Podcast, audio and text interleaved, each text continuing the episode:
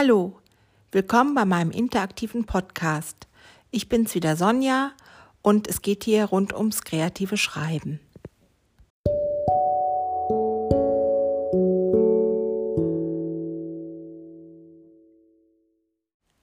Der Ast ist gebrochen, abgestorben, verdichtet sich mit Moos, atmet neu, hört nie auf.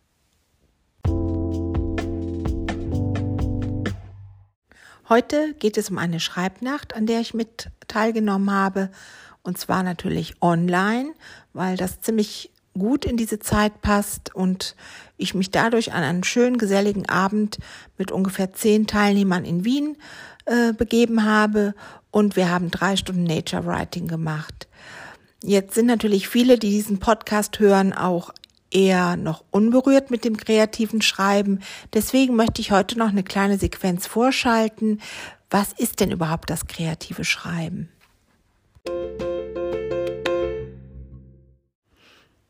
Katrin Geginson und Ramona Jakob haben ein Buch geschrieben, das heißt 66 Schreibnächte.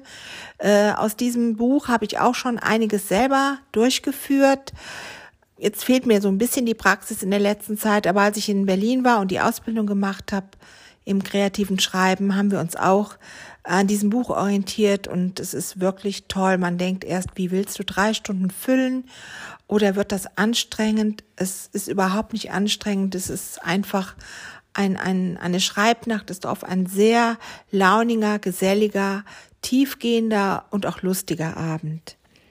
Das kreative Schreiben vereint in Deutschland vor allem jene, für die das Schreiben kein Beruf ist.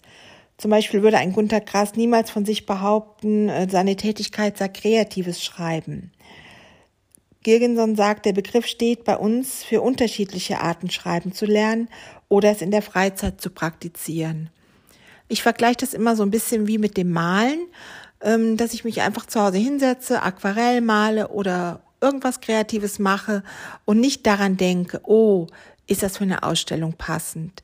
Wenn ich schreibe, ist es nicht so, dass ich denke, gefällt das. Das Schreiben ist eher ein kreativer Prozess des Loslassens, des Entspannens oder auch sich tiefergehenden Fragen einfach mal Zeit zu gönnen. Und das Schreiben wirklich entspannt und keine Tätigkeit ist, die uns sag ich mal, das Gehirn aussaugt, das ist was, was man eigentlich mehr erfährt, wenn man viel Übung hat.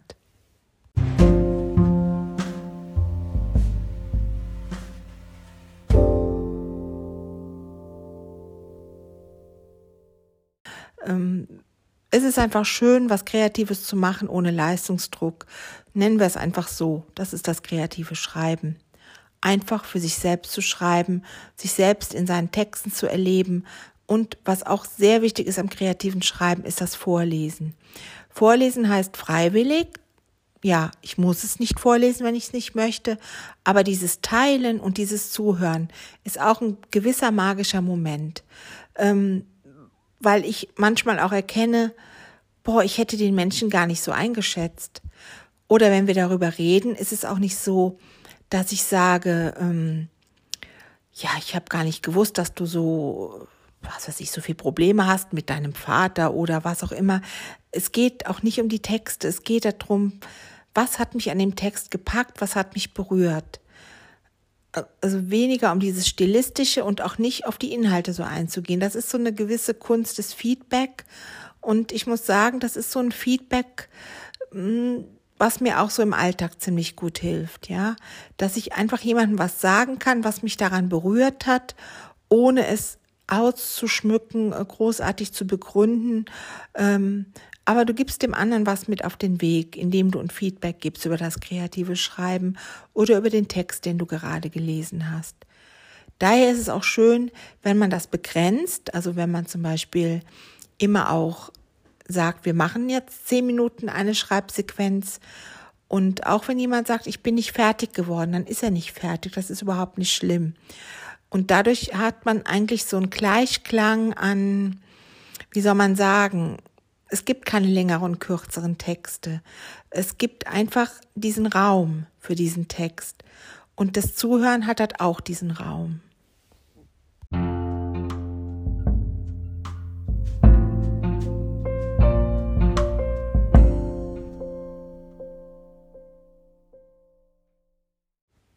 So, nachdem wir dann an diesem Abend um 19 Uhr gestartet waren, haben wir erstmal ein Cluster gemacht zur Natur.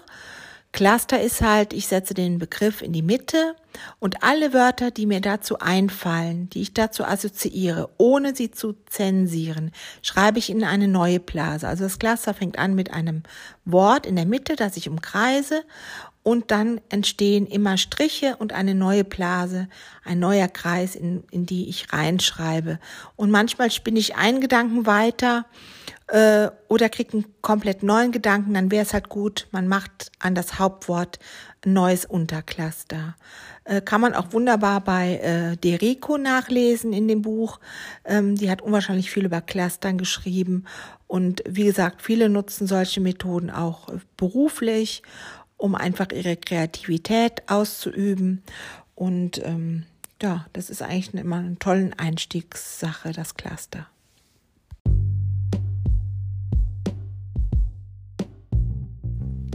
Nach dem Cluster gab es ein Akrostichon.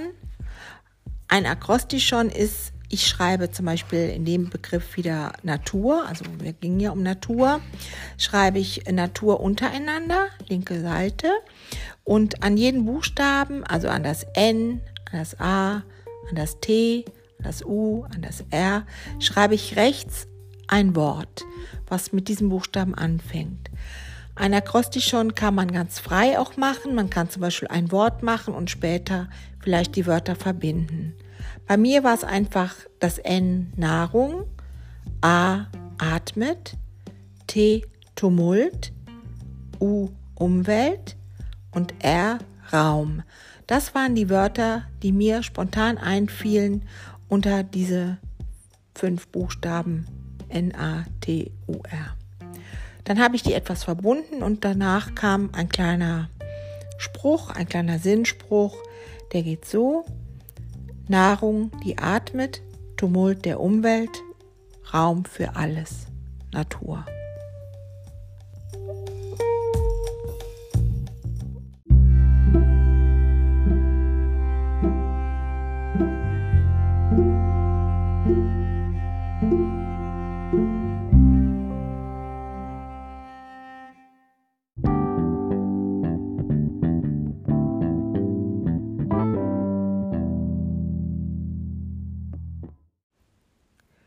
Ja, nach einer geselligen Pause, das heißt, man hat sich ein Glas Wein geholt, man hatte die, das Akrostichon gemacht, man hatte das Cluster erstellt, man hatte sich ausgetauscht, haben wir eine Collage gemacht.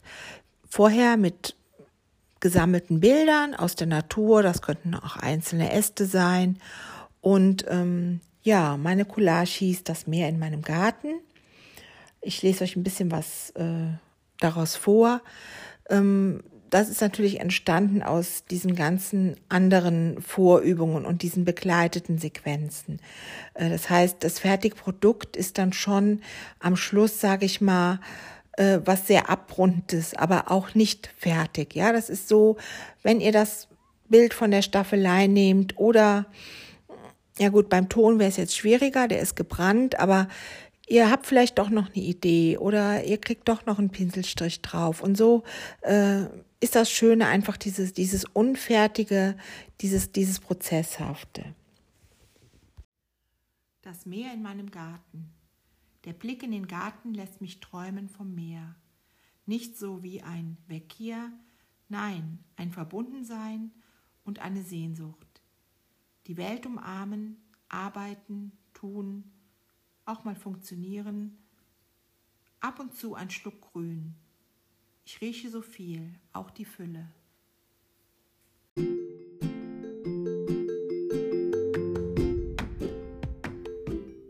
Ja, und mit dieser Fülle einer Schreibnacht möchte ich mich für heute verabschieden. Ich wünsche euch schöne, ruhige und friedvolle Weihnachten. Kommt gut ins neue Jahr und viel Freude beim Schreiben.